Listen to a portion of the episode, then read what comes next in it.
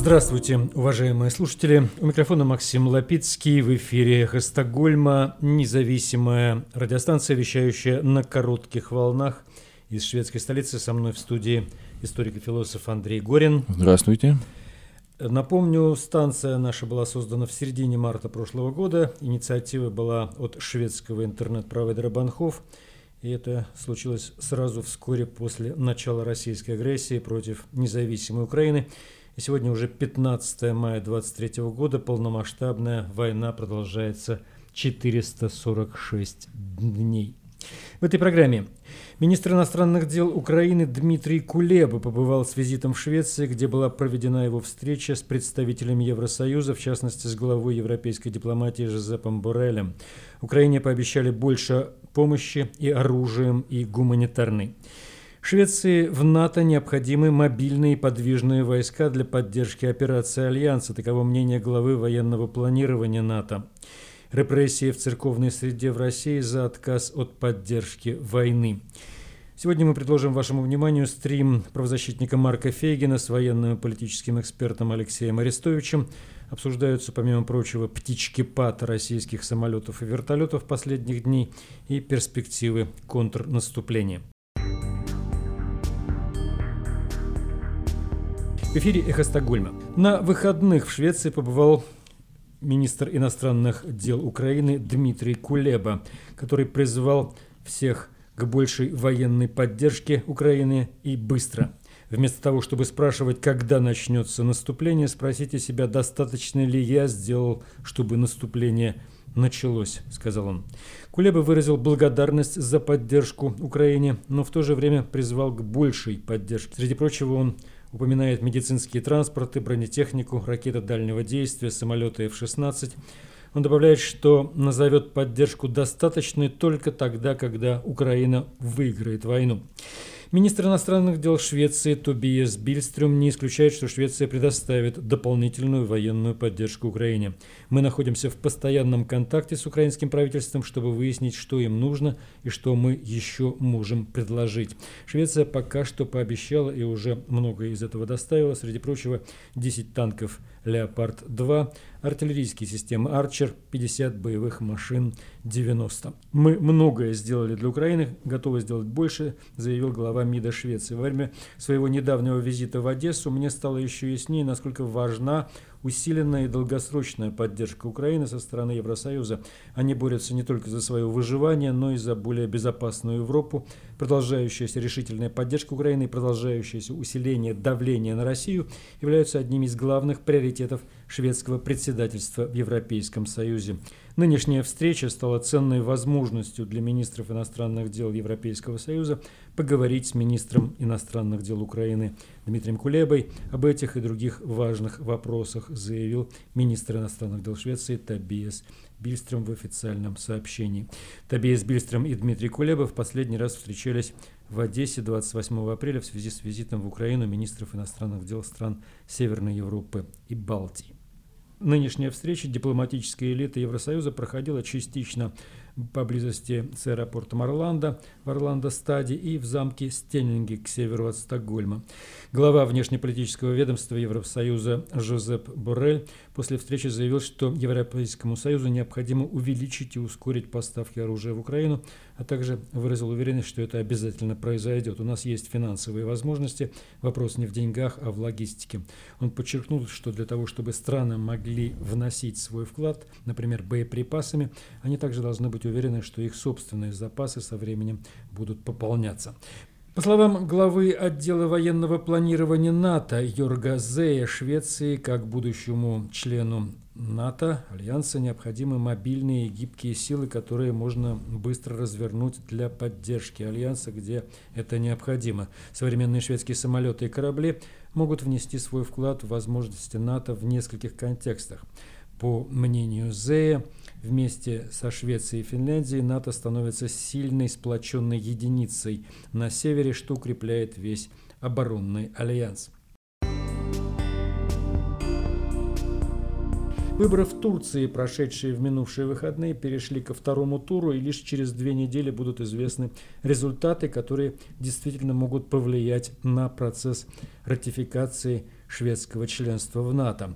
В Брюсселе при этом ведущие официальные лица в штаб-квартире НАТО начали говорить о том, что НАТО должно начать планировать вариант, при котором Швеция все же не станет членом Альянса на саммите НАТО в Вильнюсе в июле. Об этом сообщает редакция шведского радио «Эко» ссылаясь на источники в НАТО. После того, как Финляндия стала членом, давление значительно усилилось, особенно против Турции, но также и против Венгрии, чтобы обе страны также ратифицировали Швецию в качестве члена НАТО. Но считается, что давление, по словам источника редакции ЭКО, не получило той реакции, на которую надеялись представители нескольких стран. В эфире «Эхо Стокгольма». И сейчас Андрей Горин еще с несколькими новостями, в частности, о преследованиях инакомыслящих антивоенно настроенных священников внутри РПЦ. Храм не место для проповеди мира. Русская православная церковь Московского патриархата лишает священников сана за отказ молиться за победу, призывы остановить войну и соблюдать христианские заповеди. Э, материал на эту тему подготовил э, телеграм-канал «Можем объяснить».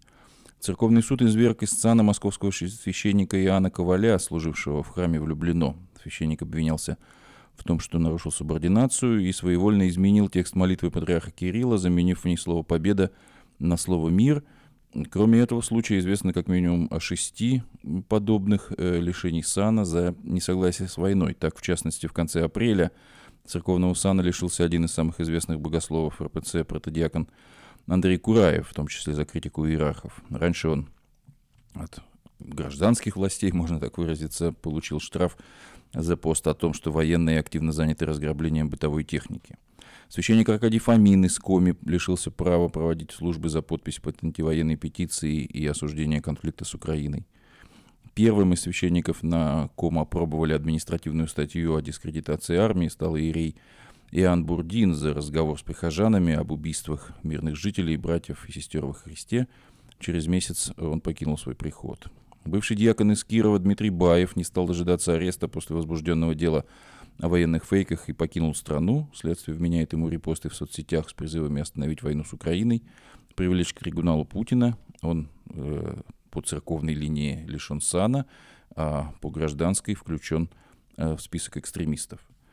Больше года сидит в питерском следственном изоляторе кресты экс-священник Иоанн Кумаяров, обвиненный в дискредитации за видеоролики на его канале. В течение э, следствия по его делу суд Новосибирской епархии лишил его сана э, за активную медийную деятельность, цитата, в поддержку националистического режима Украины. Также штраф по делу о дискредитации получил казанский священник Глеб Кривошеин за подпись под антивоенной петицией, но об его отлучении или извержении из сана пока э, не сообщалось.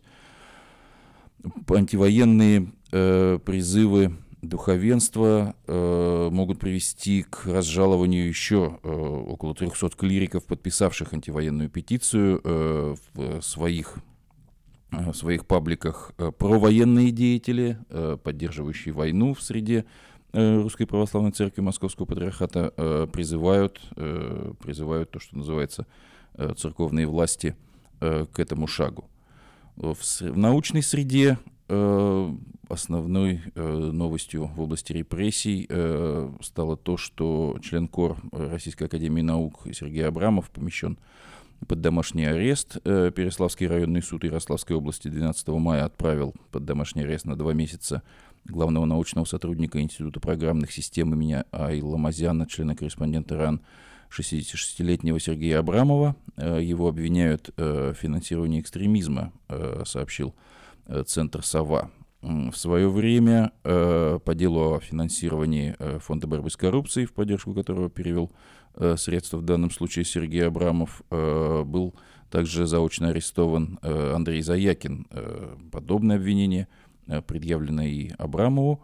Абрамову 66 лет, с 2003 по 2022 год до достижения своего 65-летия и крайнего срока пребывания по российскому законодательству в должности руководства научной и образовательной организации. Абрамов возглавлял Институт программных систем Э, который находится в э, округе э, города Переслав-Залесский. В 2006 году Абрамов получил премию правительства в области науки и техники за разработку суперкомпьютеров по программе «Скиф». Абрамов избран член-корреспондентом РАН в 2006 году, является автором 180 научных работ, из них 5 монографий, 4 патентов на изобретение, 11 свидетельств о государственной регистрации программ для ИВМ в структуре Института программных систем, которым он э, руководил, пять исследовательских центров, э, мультипроцессорных систем, искусственного интеллекта, медицинской информатики, процессов управления, системного анализа,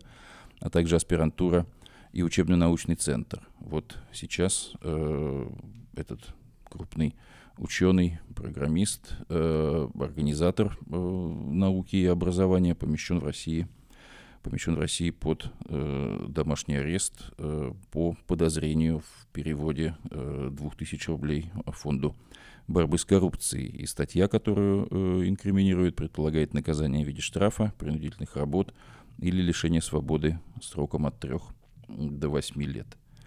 По делу о госизмене, э, по той статье, э, которая все чаще и чаще появляется в делах производствах, в репрессиях, которые российские власти проводят против протестующих относительно войны в Украине. В Российской Федерации появился новый фигурант дела о госизмене, 19-летний бывший студент Института прокуратуры, первокурсник Института прокуратуры Уральского юридического университета Никита Меньшов, как сообщает BBC, стал фигурантом дела о госизмене.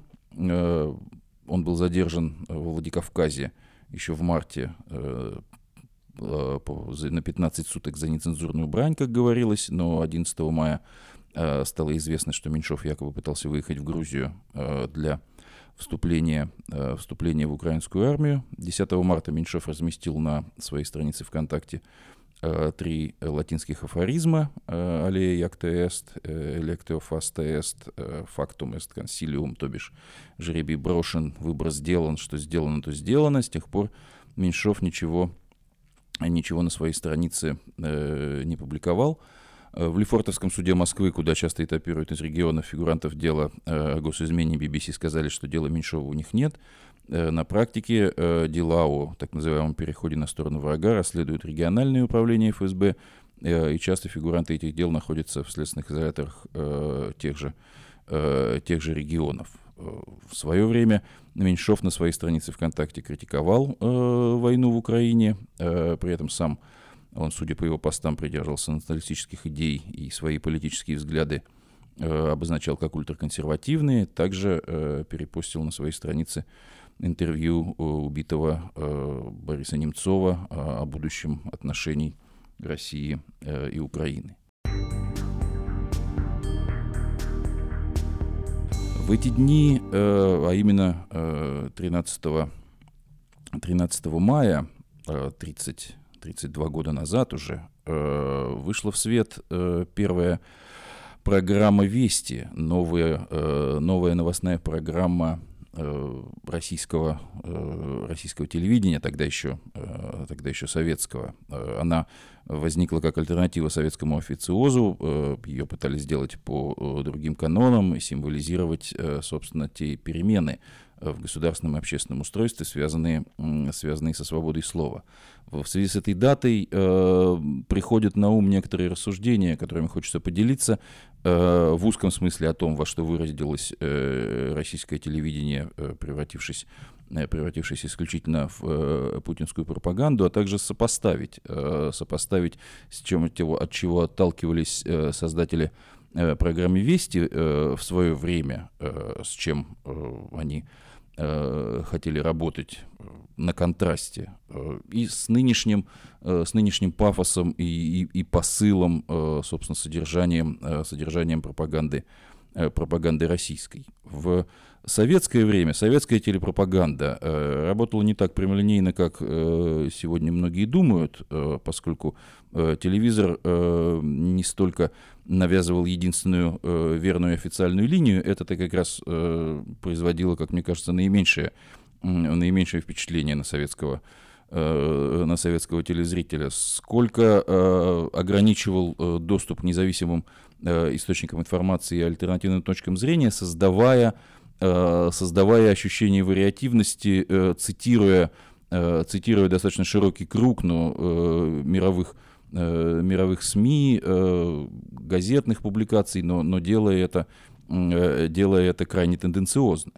Э, нынешние российские пропагандисты заимствуют э, приемы советских, но действуют, э, как мне кажется, в принципиально ином ключе. Их задача не утвердить э, во что бы то ни стало э, одобренную сверху э, трактовку э, событий, э, поскольку интернет э, интернет-эпоха э, создала другое, другое отношение к информации, вот, к массовой коммуникации, который, степенью, степенью развития которой и определяется и определяется сегодня во многом потенциал, э, потенциал общественного развития.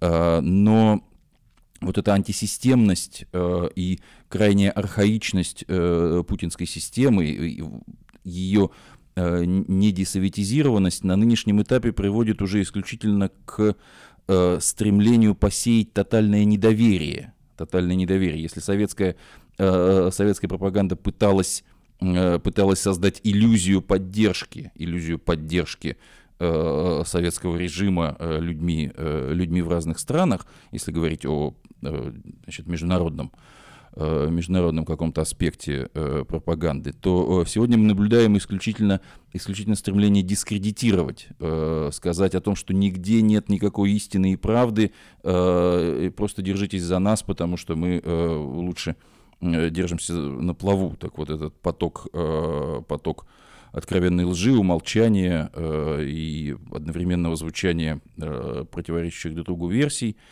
Самый яркий пример, как из телевизора объясняют ход причины и цели войны с Украиной. Украинцы оказываются то ли братским народом, то ли вообще одним народом с русскими, и тогда их как будто с одной стороны нет, но при этом их непременно надо бомбить и пытаться с помощью ракет Э, оставить без тепла, электричества, условий жизни.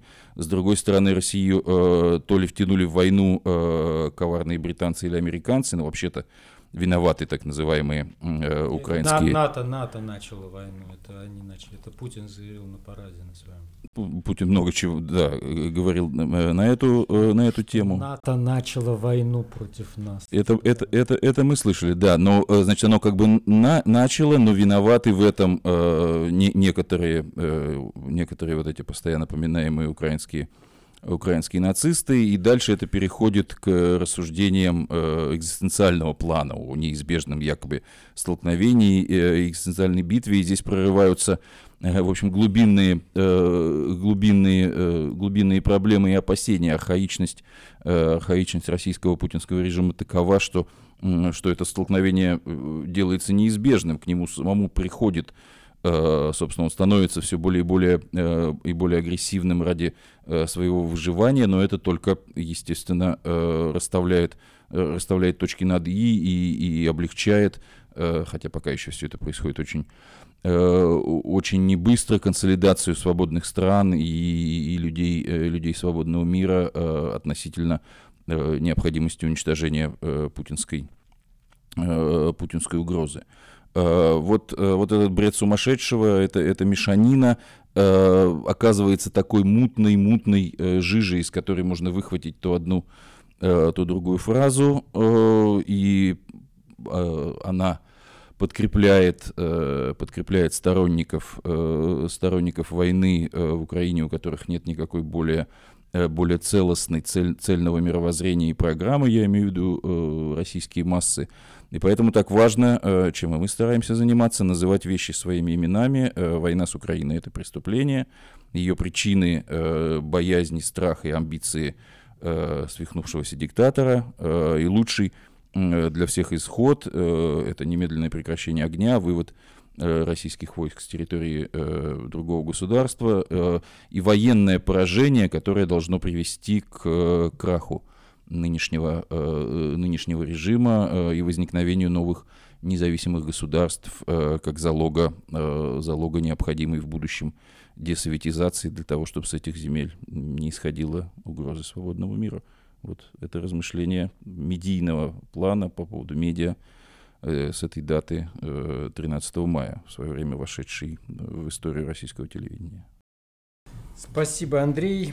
Мы продолжаем передачу из Стокгольма. Напомню, мы в эфире по вторникам и субботам. Короткие волны, диапазон 31 метра, частота 9670 килогерц в 10 вечера по киевскому и московскому времени.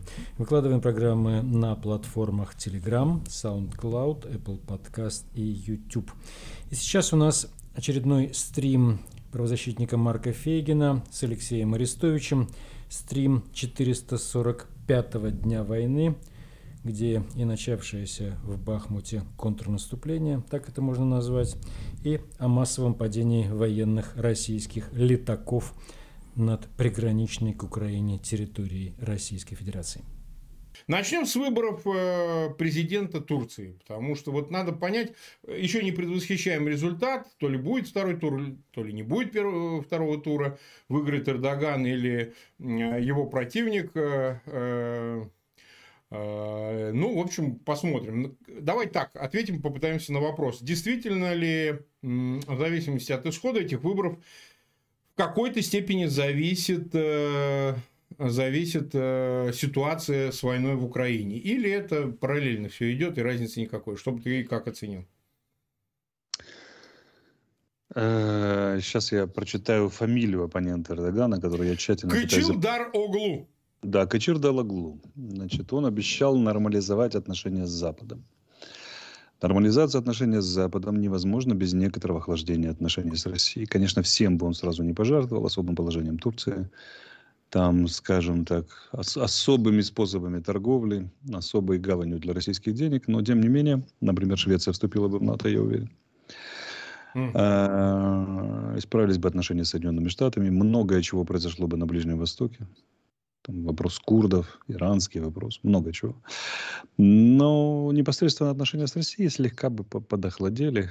Он же рявкнул на российскую Да, руководство. именно так перед выборами, да, сказал, не надо вмешиваться, если хотите сохранить хорошие отношения. Но думаю, что, в принципе, постепенно бы э, Россия становилась теснее в Сирии и вообще на Ближнем Востоке. И э, потихоньку начали бы ужиматься разные возможности по использованию, скажем так, серых схем в экономике. То есть разового такого супер изменения отношений, резкого охлаждения, конфронтации Тур- Турции и России ждать бы не пришлось. Но, в принципе, нам бы это было бы, наверное, более на руку, чем если он не победит. Вот так. Да, потому что Швеция в НАТО – это еще один голос в пользу Украины. В НАТО. Ну вот смотри, смотри, многие говорят, а, а, кстати, мы сейчас э, оформили опрос, кто победит на выборах Турции. Сейчас мы прямо на ваших экранах в чате. Вы можете проголосовать, победит ли Эрдоган или Кылыч Дароглу. А, вот уже 2500 проголосовало, пока Эрдоган отдает 58% предпочтения, Кылыч Дароглу 43%. Но все время меняется. Видимо, так же, как и на выборах а, в Турции. Вот многие говорят, а что вы вот типа тянете, Эрдоган все-таки помогал, Байрактар и все такое, и оружие России не давал по последним обнародованным сведениям, так сказать, э, вот этот Пентагон Ликс якобы просил оружие Пригожин, вот, но его послали нахер, э, так сказать, не дали ему оружие. Но, во всяком случае, нет таких данных, что он получил хоть что-то от Турции, хотя он просил не только у нее. И, мол, типа, а вот будет какой-то вот другой кандидат, может, ему придется как-то маневрировать, чтобы ну, такую это... нейтральную более позицию, несмотря на антироссийский характер, занимать. Вот что бы ты сказал на это? Какой-то другой кандидат, это в принципе какой, если всего три? Ну, три все, человека. Калыч Дороглу. Вот он будет более осторожен. Не-не-не, да. не, не, не, эта история точно не про... А, в смысле, не давал бы оружие России, Украине? Ну, ну или там, постарался бы как-то а, а, сбалансировать ситуацию, чтобы, не дай бог, не ухудшить еще больше отношений с Москвой. Ну, например. Нет, это точно не про него. И он, он как раз бы постепенно и тихонечко ну, ухудшал бы отношения с Москвой. Э, он политик светской части, светского части населения. Да, да именно так. Больших городов, да. А, Эрдоган опирается на, ну, скажем так, село. Всех говорить. остальных. Да, всех остальных. Поэтому это сторонник светского развития, прозападного развития. При нем бы, я думаю, возобновились бы переговоры об особых отношениях с ЕС, если не о вступлении с ЕС. И, в общем, мы увидели бы ту Турцию, которую мы видели до Эрдогана. Эрдоган – это история игры на таком на пантюркистском, пан-исламистском и пан-османском векторе. Ну да, э, интегральный такой исламский да, интегризм. Да, да, да, да, да. Поэтому он проводит совершенно особую политику. Эта политика в очень многом, во, во многом дружественна Украине. И мы видели и Барактар, и много чего другого видели и знаем и так далее. Но она комплементарна и Москве, потому что это типичная византийская политика по балансу силы и интересов нас очень устраивает. И мы всячески приветствуем и благодарим э, Эрдогана за помощь Украине. И э, не очень устраивает возможности, которые он предоставляет Москве.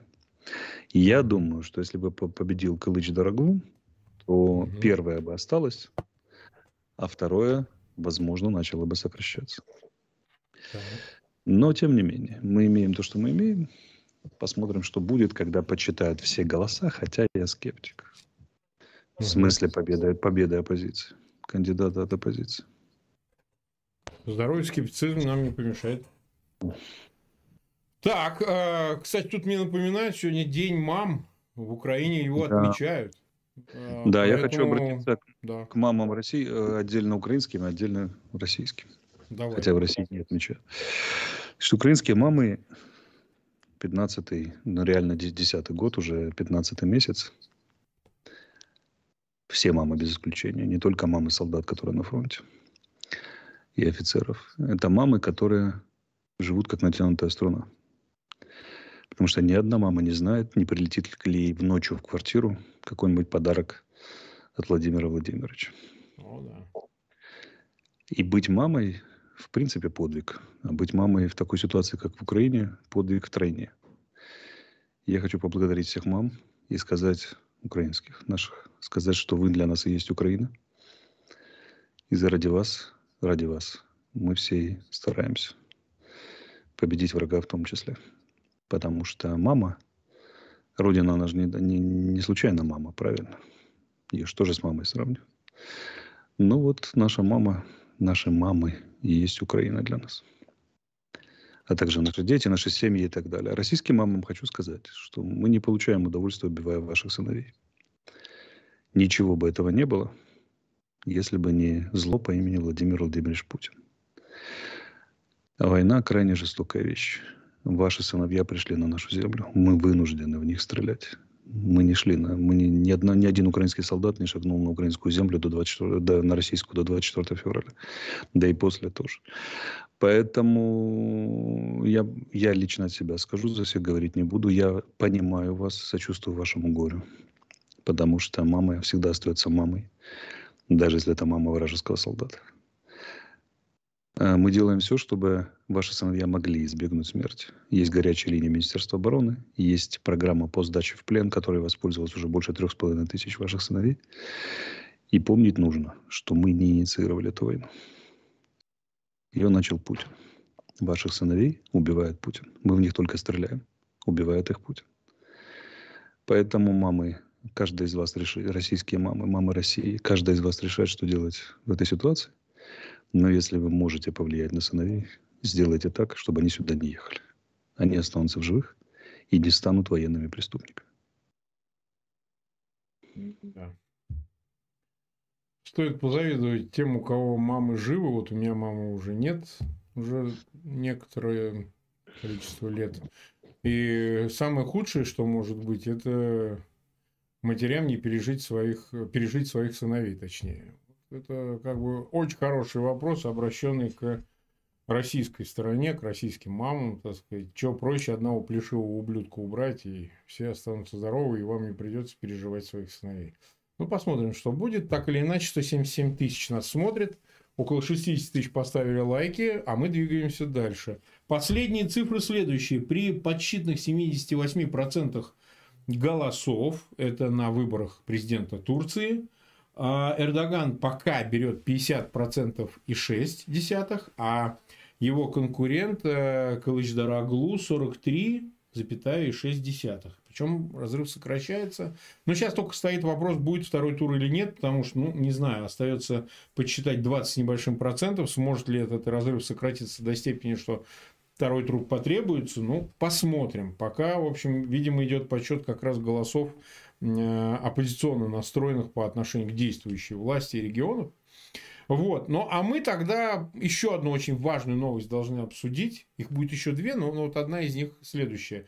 А, что происходит э, с Лукашенко? Мы с тобой ведь не раз обсуждали, что его могут отравить, там, не знаю, пришибить. И причем мы знаем адресата и интересанта этого всего, потому что, ну, как бы, что, убил э, Лукашенко, отравил его, и вот тебе еще 30-35 тысяч белорусских солдат, понимаешь? Я тут, кстати, пока был в Киеве, я, меня пригласил Пол Калиновского, и я встречался с его руководством, встречался с видными деятелями полка, там передаю привет заодно э, Вадиму Кабунчуку, моему товарищу. Вот, кстати, пользуясь возможностью, мне э, полк Калиновского передал свой флаг. А вот, и с росписями э, руководства, значит, подразделений полка Калиновского, все настоящее, все чельное. Вот. Так все настоящее. Мы этот э, флаг, мы эту, эту погоню дадим тому из вас, отправлю лично, кто, значит, со всеми росписями думайте. Ничего не просто так. Тем более в канун того, что глядишь и, э, значит, э, представится, значит, Александр Григорьевич, значит, сделавший нашего товарища Арестовича террористом. И, кстати, вдогонку к нему его российский друг Путин тоже сделал, сделал э, террористом нашего любезного Лешу Арестовича.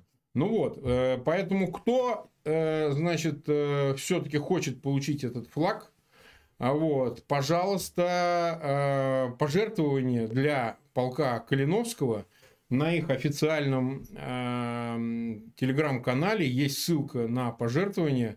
Кто сделает самое большое пожертвование в течение э, сегодняшнего дня, тому мы флаг, значит, с росписями, и я еще добавлю на флаг своих росписей, вот, э, и, соответственно, отправим. Поэтому найдите возможным, э, мы до конца программы поставим ссылку в описании к этому видео, значит, э, куда отправлять деньги, куда заходить, отправлять, вы, пожалуйста, на почту нашего канала присылайте а, любые ссылки в любом виде, что вы отправили эти средства, и кто их отправит больше всех, тому мы флаг с росписями моей и Арестовича тоже отправим. И всех видных командиров полка Калиновского. Вот такая вещь.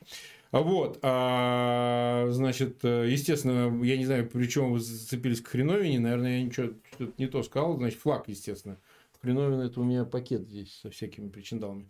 Вот, значит, что ты думаешь про Лукашенко? Что с ними? Марк, я здесь тоже скептик.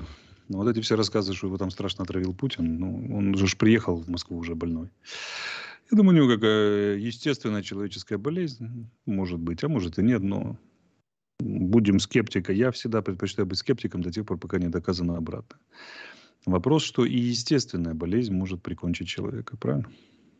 Не, ну может, но как-то все, знаешь, э, все тогда, ждут, ждут, и вдруг такое происходит. Если, если он вдруг умрет, то тогда возникает рез, резкое обострение внутриполитической и внешнеполитической ситуации вокруг Беларуси. Последствия этого обострения не ясны до сих пор. Существуют две группы мнений. Первое, что Москва немедленно попробует поставить марионетку оккупировать Беларусь. И вторая, что в Беларуси начнутся наоборот процессы, которые позволят, так сказать, вырваться из когтей Москвы. Я не знаю, что будет в Беларуси. Я не верю в быструю оккупацию Беларуси по одной простой причине, что в России нет ни одного свободного силовика на то, чтобы что-то там оккупировать, стабилизировать и управлять Беларусью. Второе. Настроение в Беларуси категорически против вступления в войну в любой форме и пребывания в этой войне. И Лукашенко, когда удерживал белорусскую армию от вступления в войну, он э, выражал мнение народа в этом вопросе коллективно. Потому что все понимают белорусы, что им точно не надо в эту войну вступать. Не то, чтобы он такой золотой яхонт, он свою жопу, защищал, но тем не менее, как бы здесь на редкость совпадали. Я не думаю, что новый руководитель, марионетка, не марионетка, кто угодно, если вдруг такой нарисуется, сможет переломать тренд и заставить Беларусь воевать. Просто не верю. Э, поэтому Я не очень опасаюсь его смерти. Многие опасаются, говорят, ну вот он уже балансировал, он уже вилял петлю, не, не, не давал вступать, а тут как вступит, просто не верю. Поэтому я не очень беспокоюсь. Вот. Мне есть кажется... ты считаешь, что он не помрет или что это ни к чему не Нет, приведет? я считаю, что даже если помрет, это особо ни к чему не приведет. И э, наоборот, содержит в себе возможность для очень сильной контр-игры белорусской. Весь клан Лукашенко будет снесен, правильно, в том или ином варианте. Придут какие-то политики. Эти политики не могут быть компромиссными, потому что силой Беларуси сейчас власть не навяжешь. Чисто московского ставленника там не будет в условиях, которые там сложились. И поэтому есть неплохой шанс на то, что во власть попадут люди с другой точки зрения относительно Москвы, из э, другой точки зрения отношений э, с Украиной и точно не заинтересованные в войне. Поэтому, ну, мы представим, понимаем, какая игра развернется, правильно, вокруг Беларуси в этот момент. Mm-hmm. И, э, и у Украины будет шанс на нее повлиять в том числе. Я имею в виду дипломатическим путем. Поэтому это будет очень сильное событие. Оно значительным образом повлияет на ход этой войны. Но я больше осторожный оптимист в этом вопросе, чем пессимист. В смысле, там 40 тысяч белорусских солдат побежит воевать с Украиной. Не думаю. Так. То есть ты считаешь, что это ни к чему не приведет, даже если бы они захотели? Не а, приведет. Этот... Нет, я считаю, что это не приведет, это приведет к чему и очень большому к чему, с полным перевос, к полному переформатированию ситуации в Беларуси, соответственно, во всех сопредельных странах э, по белорусскому вектору. Но я не верю в то, что Беларусь станет промосковской.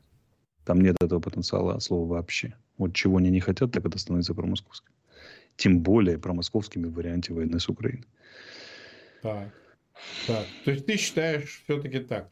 Ну хорошо, посмотрим, как будет развиваться ситуация. У нас продолжается опрос, кто победит на выборах в Турции. Эрдоган пока э, лидирует, 56% э, наши зрители считают. Кылыч Дараглу 44%, уже почти 38,5 тысяч проголосовало в нашем опросе. Э, двигаемся тогда дальше. Ну, давай посмотрим, что происходит на фронте в контексте того, что мы обсуждаем, имеет значение. Давайте посмотрим. Давайте посмотрим. Но Бахмут нас интересует в первую очередь. Да, правильно? безусловно, конечно. Давай. Злые языки, злые языки, да и не просто злые языки. Сегодня замминистра обороны Анна Малер признала, что мы отвоевали более 10 ранее утраченных позиций. Это идет речь о южной и северной клещах, которые зажимали Бахмут. А, вот. И э, у них было совсем плохо на юге. Там эта клешня фактически разваливаться начала. Поплохело сильно на севере. На севере и наши войска. Вот я сейчас карту открою для себя. Угу. В передаче я ее не вижу, но я буду смотреть просто на местности. Эм, это официальное сообщение, но мы все равно не будем оперировать для того, чтобы ими. Будем говорить о том, что говорят злые языки. Так. Потому что официальные, официальные говорят, а нам интересно, что говорят злые языки. Так вот, если мы смотрим на юг от Бахмута, вот в направлении дорога Часовьяр, Бахмут, да. то их нач- начали отжимать в сторону Клещеевки. Очень конкретно этих товарищей. А мы помним, что были времена, когда, когда они выходили и перерезали эту дорогу. Ну, точнее, да. не Бахмут, Часовьяр, а ну, а Бахмут, и... Бахмут Константиновка. Да. Ну, именно так. Да. Не, ну да, Константиновка теперь... я э, то, тоже, я на ней на этой дороге был, а там, где мост взорван, ты имеешь в виду эту да, дорогу? Да, да, да, да. Потому что там две теперь... дороги. Теперь смотрим э, на север, там Берховское водохранилище есть такое. Дуба Васильевка, Берховка и так далее. Вот говорят, им поплохело уже и в этом районе очень сильно. И продолжает плохеть. В самом Бахмуте, тем не менее, они продолжают давить. Давить. И по, по их же утверждениям, по утверждениям представителей Вагнера, они немножко продвигаются, там продвинулись. Но наше командование комментирует это так. Идут тяжелые бои с применением всех сил и средств. Э, вот. Многие люди задают вопрос, а что так они бестолково воюют? Я много, много раз за сегодня прочитал этот вопрос в самых разных местах. Почему, когда им сносят верхнюю клешню и нижнюю, которая работает, и возникает угроза, ну, если не окружение, то, скажем так, осложнение обстановки для тех, кто воюет с российской стороны в центре Бахмута, они продолжают штурмовать. Объясняю. Потому что это качество взаимодействия российских войск, управление разнородной группировки. Те, которые в городе, имеют команду двигаться, идти вперед. Они идут вперед. Те, которые, которые на клещах, получили команду не сдавать клещи, стоять насмерть. Но они получают люлей и, и отступают. Либо гибнут. И российское командование не очень спешит это все согласовывать. Угу. Надеюсь, что обстановка изменится сама по себе волшебным образом, как, впрочем, как всегда. Вот это уровень оперативного искусства российского, российского командования. Там погибло два полковника в течение прошедших да. суток. Там Бахмут. один генерал, по-моему, там даже Нет, не полковник. потом полковники, да. И при этом признало Министерство обороны России, командующий 4-й бригадой, замкомандующего 2-м армейским корпусом, ну, читайте, армия ЛНР, так раньше она называлась, народная милиция. Ну, понятно, что это составная часть российской армии, 8-й корпус, 8 э, погибли в Бахмуте в результате там обстрела нашими войсками. Вот. Поэтому когда гибнут вместе замкомандующего корпусом и командир бригады, значит, их накрыли как про, в каком-то пункте управления во время совещания. Значит, удачно да. стреляют. А, вот. И здесь вплотную становится вот какой вопрос интересный. Цена Бахмута, логика Бахмута и необходимость Бахмута. Еще до того, как третья штурмовая бригада взяла первые позиции, продвинувшись вперед, это было несколько дней назад, очень серьезные споры велись и среди экспертов, я уже не говорю про обычных людей, о том, что цена Бахмута непомерна, что нет никакого смысла, что Бахмут падет, что э, как бы мы, конечно, их вымотали, но его падение станет болезненной моральной проблемой, какое реальное соотношение потерь и много-много других вопросов ставились. Ну, теперь представьте себе, вот сейчас уже явный успех наметился. Этот успех напрямую связан с тем, что мы таки измотали наступающую российскую группировку вокруг Бахмута, и теперь они не имеют сил и средств полноценно противостоять нашему продвижению вперед. Полноценно. Они противостоят, но не полноценно. Там идут тяжелые артиллерийские дуэли, контрбатарейная борьба сейчас. Грохочет так, что гай шумит. Так вот, представим себе, тут вот, чтобы не сглазить, что наши войска, например, берут Красную Гору и опытные – то есть ровно посрединке Бахмута, с севера и с юга. Да. И снимают, да, с ним, да, я уже не говорю об окружении или еще о чем-то Бахмута и так далее. И что далеко не маловероятно, кстати, со взятием. И что получается? Что Бахмут, угроза для Бахмута фактически снята. Там будут продолжаться бои, вокруг будут продолжаться бои. Но это начало окружения российской группировки возможно. И российское командование будет вынуждено реагировать, и ситуация перевер... неизвестна с каким концом, но перевернется с точностью да наоборот. Российские войска оказываются в условиях э, окружения. Тогда по сухому остатку получится что? Что эти товарищи со 2 августа непрерывно штурмуют Бахмут. Десятый месяц пошел. Положили там под 150 тысяч убитыми и ранеными. Роту в день минимум теряли убитыми. Да. Только мы истощали, истощали, истощали. И все говорили, да кого вы там истощаете, посмотрите, какие у нас потери и всякое такое прочее. А, вот, и все, все равно не захватят, и зачем лилась эта кровь. И аргумент для широких масс людей о том, что мы просаживаем российскую способность наступать, звучал слабо. У меня вопрос к этим людям, особенно к скептикам. А как он сейчас звучит для вас, этот аргумент? Все-таки сумели переломить ситуацию? Украинское командование. Может, оно знает, что оно делает? Может быть, надо иметь длинную волю и терпение. В большой войне основа, как и в большой политике, основа успеха – это длинная воля.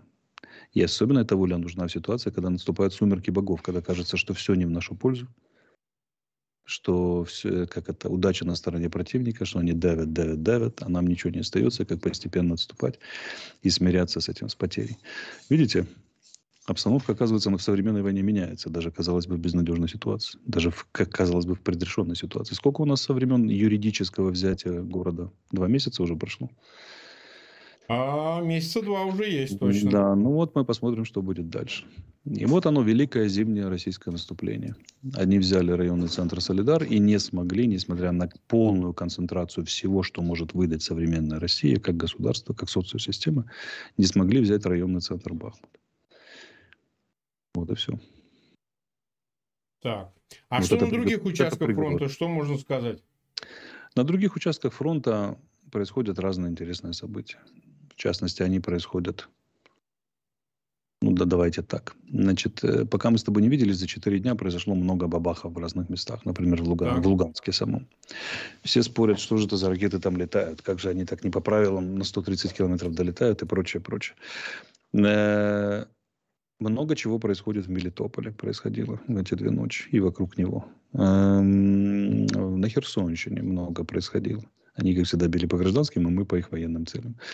Ну и ключевым событием вчерашнего дня, этот день ави... военной авиации России, стал фактически сбитие четырех летательных аппаратов в кратчайшие сроки. И в один, факти... фактически в пяти, один в Крыму упал. Два вертолета, причем это драгоценнейшие вертолеты. Это Ми-8 постановщики помех с очень дорогим оборудованием, со специальным персоналом.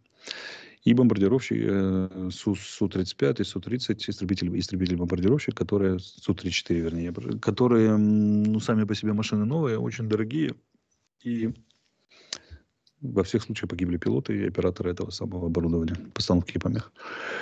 Э, фактически была сбита авиагруппа, которая действовала по единому замыслу. Они летели бомбить район, на нашу Черниговскую область своими вот этими кабри бомбами, которые кидаются управляемые скабрирование. И э, постановщики помех должны были отвлекать наше ПВО, соответственно. А вертолеты еще там эвакуационно должны были забирать. Вот всех их положили, причем ни один не выжил. Это такой урок перед наступлением. Помните, сколько было разговоров и до сих пор ведутся о том, а как же наши войска будут наступать в случае чего, если Россия бросит все, да, бросит все в, для оказания авиаподдержки и остановки наших наземных сил. Ну, вот это маленькая репетиция того, что будет, когда она бросит все.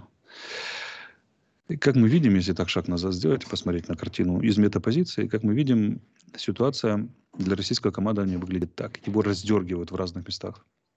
Ему выносят логистику, тылы, склады, аэродромы. Ему показывают, что будет с его авиацией.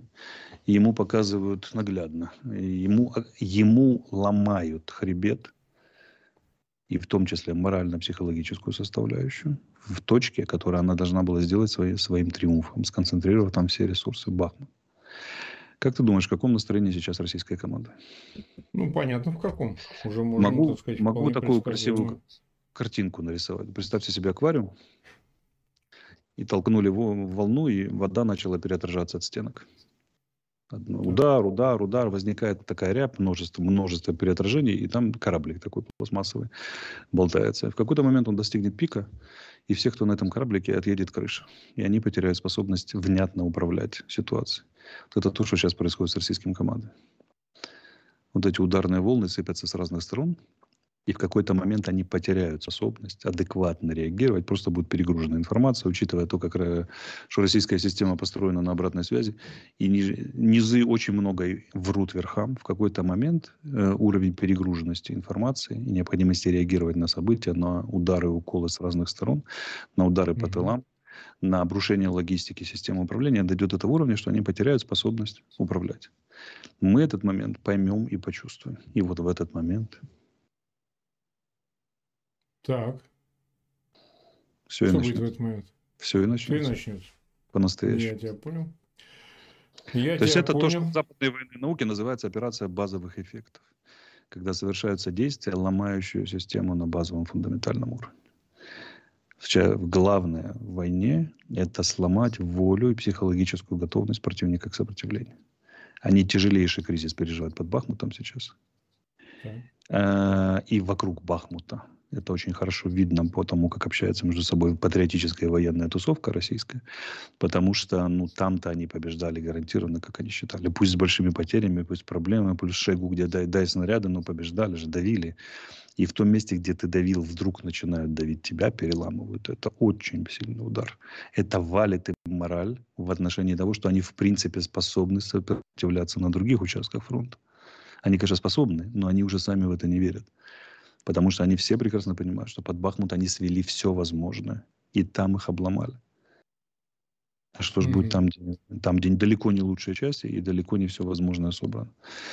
Поэтому, если мы видим, наше командование в первую очередь ломает волю противника к сопротивлению и способность адекватно принимать решения. И это очень высокий уровень организации военного дела. Высокий. На уровне оперативных штабов наших, на уровне планирования, осуществления операции наши играют так, что любой профессиональный военный в мире должен встать и поаплодировать. Я бы встал, но неудобно. Пропаду из камеры. Поэтому я мысленно встаю и аплодирую нашему командованию. Они играют очень красивую игру. И российская тактика и оперативное искусство с этой игрой не справится. Оно на порядок ниже по уровню. Ну, плюс мы видим, как работает современное западное вооружение. Если цели и объекты поражаются на глубине 130 километров, то это только, только начало. Мы им только показываем, что будет. Мы еще не начинали. Все ясно. Смотри, э, давай следующую тему обсудим. Мы 30 минут в эфире. Э, вообще визит, э, визит президента Зеленского в ряд стран. Сегодня вроде бы, вот я смотрю, он вроде бы должен во Францию прибыть. Был в Италии, большая речь в Германии был и так no. далее. То есть большой, большой тур по, по странам, так сказать, и все это выглядит как ну, подготовка, с одной стороны, саммита в Литве, ООН, а с другой стороны... НАТО, НАТО, Марк, НАТО. НАТО, я извиняюсь, да, да, НАТО, конечно, в Литве в июле, а параллельно с тем э, в канун контрнаступления, ну, это такая попытка людей и людей э, из политических верхов Европы привлечь качестве своих сторонников и, в общем, заручиться их поддержкой по всем широкому кругу вопросов. Что ты думаешь? Особенно в Италии вот мне понравилось. Значит, Италия президент, президент, который во время войны, накануне контрнаступления переехал, который фактически уже идет, идет то, что называется западной военной науки формирование поля боя, то есть подготовка его к виду удобоваримому к наступлению. Так вот, э, уничтожением соответствующих там узлов обороны противника, и точнее не узлов, а в системе обороны ключевых объектов, районов, пунктов. Вот. Э, только очень серьезная причина могла заставить президента выехать так надолго из страны в этот момент. Э, напоминаю, что недавно генерал Залужный отказался участвовать в видеосовещании с э, главами в, заседании военного комитета НАТО, сославшись на сложную обстановку. Можете представить уровень нагрузки сейчас на военно-политическое руководство. Причина должна быть сверхсерьезной. Я не знаю, что происходит, но могу на основании того, что я вижу в открытых источниках, заявлений, сказать, что президент решает три группы задач. Первая группа задач – это э, подготовка вооруженных сил Украины и сил обороны к контрнаступлению и э, дальнейшему развитию обстановки в деле чего? В деле получения новых возможностей вооруженными силами. Речь, конечно, в первую очередь идет о возможном постав, поставке боевой авиации. То есть он лично своим авторитетом кует коалицию. Была танковая коалиция, он кует коалицию авиационную, подозреваю. По крайней мере, я это не значит, что самолеты появятся завтра или во время контрнаступления, скорее всего, но, но речь идет о том, что они таким будут поставлены силам обороны, я уверен на 100%, и он очень серьезно над этим работает. Когда? Посмотрим. Но это фактор, потому что президент планирует далеко вместе с главнокомандующим, и они понимают прекрасно, что контрнаступление, война далеко не исчерпывается. Понятно mm-hmm. же, что как бы успешным оно не было, мы не освободим всю территорию, там предстоят еще бои. Бои, эти бои должны будут идти уже, скажем так, с нашей точки зрения, с, с еще более усилившимися силами обороны Украины, с авиационным компонентом. Первая задача. Вторая задача – это подготовка к саммиту в Вильнюсе. Он да. станет главным, главным событием сезона. К этому сроку будут первые серьезные результаты контрнаступления. И, безусловно, президент в, сейчас кует коалицию широкой поддержки Украины, получения условного ПДЧ в НАТО или, или НАТО без ПДЧ. В общем, начало реализации практического этапа вступления Украины в НАТО, сколько бы он ни занял. Это был стрим правозащитника Марка Фейгина с украинским военным и политическим экспертом Алексеем Арестовичем. А сейчас Андрей Гурин продолжит читать выдержки из статьи Григория Амноэля «23 ступени вниз о падении России к серости в ходе путинского управления». Григорий Амнуэль, 23 ступени вниз, э, к истории падения э, к серости через взгляд на отношение к культуре. Статья, опубликованная 17 апреля на портале э, kasparov.ru. Читая ее, очень просим все мысли и соображения по этому поводу присылать в комментариях в тех, на тех ресурсах, где размещены наши материалы, пытаться Э, хочется обсудить э, эти соображения э, как можно более широко. Сегодня ступень девятая, Ельцинская. Наверное, самая неожиданная и сложная ступень на этой лестнице. Первые шаги были сделаны еще в рамках межрегиональной депутатской группы на Первом съезде народных депутатов СССР. Публично положенный партбилет и уход со съезда, транслируемый на всю страну, вселял надежду. Еще никогда никто из членов высшей власти таких шагов не совершал. Однако и силовиками, номенклатурой, увидевшей, что объединение свободных людей добивается успехов, были проведены все возможные мероприятия, в том числе и внедрение в ряды новой оппозиции кадров членов резерва КГБ. Естественно, это привело к тому, что в августе 1991 года за спиной Ельцина оказались верные меченосцы, которые не только постарались, но и успешно сделали все, чтобы движение по лестнице продолжалось вниз во все поглощающую серость бытия. Именно это и привело, несмотря на изначальную яркость, первого президента России к столь печальному концу. Подписанные в августе 1991 года законы оказались замыленными, шок от вида ярких народных масс прошел, серость отправилась э, на планомерное, в свое планомерное наступление. Касалось это не только столиц, но и всех регионов. Именно номенклатурная элита регионов в союзе с силовиками и откровенными преступниками сыграла решающую роль в трагедии развязанной войны против желавшей независимости Чечни – Серость, которой в российском парламенте во властных кабинетах хватало с избытком, а как могло быть еще по истечении почти 75 лет неукоснительного спуска по лестнице, эта серость попыталась в 1993-м захватить и узурпировать власть. Один из ее предводителей, вице-президент, некто Рудской, опьяненный желанием полной власти, в приступе истерики орал, призывая бомбить Кремль. Далеко не без жертв со всех сторон, разумеется, с очевидной потерей для имиджа власть удалось сохранить и удержать – но дальнейший вектор движения и поддержки граждан был изменен. Наступало время старых песен о главном. Возвращение граждан с деятелем культуры, науки, оппозиции, приезд в Россию иммигрантов, желавших принести свежий ветер перемен, оказались всего лишь кратковременными событиями, не могущими изменить тренд развития. Сил, возможности изменить страну у желающих сделать именно это, а не изменить состояние лишь своей личной ситуации, оказалось слишком мало. С сожалением приходится признать, таких было слишком мало. Коррупция, как ржавчина, продолжала расползаться по коридорам власти и общества. Избирательная кампания 1996 года подвела практически к возможным переменам. Выигрыш в первом туре Зюганова, боявшегося взять на себя ответственность за положение в стране, демократы, либералы, противники реставрации коммунистического режима, имевшие за плечами страшный опыт советской власти, принять не могли. Результатом э, явилась мобилизация всех сил, э, приведшая к зафиксированной победе Ельцина во втором туре – Победа, которая окончательно повела вниз по лестнице. Был ли у страны иной шанс? Возможно. Мнение такое, что для этого стоило не бояться вовремя передать власть в руки Черномырдина, который мог не только позвонить и своим звонком спасти как минимум сотни жизней граждан страны, но и уже, находясь на должности посла в Украине, не боялся выходить к людям и пользовался заслуженным их уважением. Остается только сожалеть, что такое вполне возможное развитие истории не устраивало власть, оппозицию силовиков, либералов и тем более КГБ. Всем нужен был только свой кандидат в преемнике. Примаков, Степашин, прочие кандидаты и, наконец, никому неизвестный майор, портфеленосец популярного Собчака. Добывальщик совсем не пустых контрактов и конвертов стал медленно, но верно продвигаться по коридорам власти. Сил, способных остановить это продвижение после преступно развязанной силовиками чеченской войны, уже не было. В любом случае, Борис Ельцин вошел в историю государства. Он первый, кто, находясь на вершине власти, нашел в себе силы и мужество сказать людям «простите меня». Однако, несмотря на это, государство, государственный строй оказался обречен. Большее, что можно было сделать, это выбрать младшего по званию.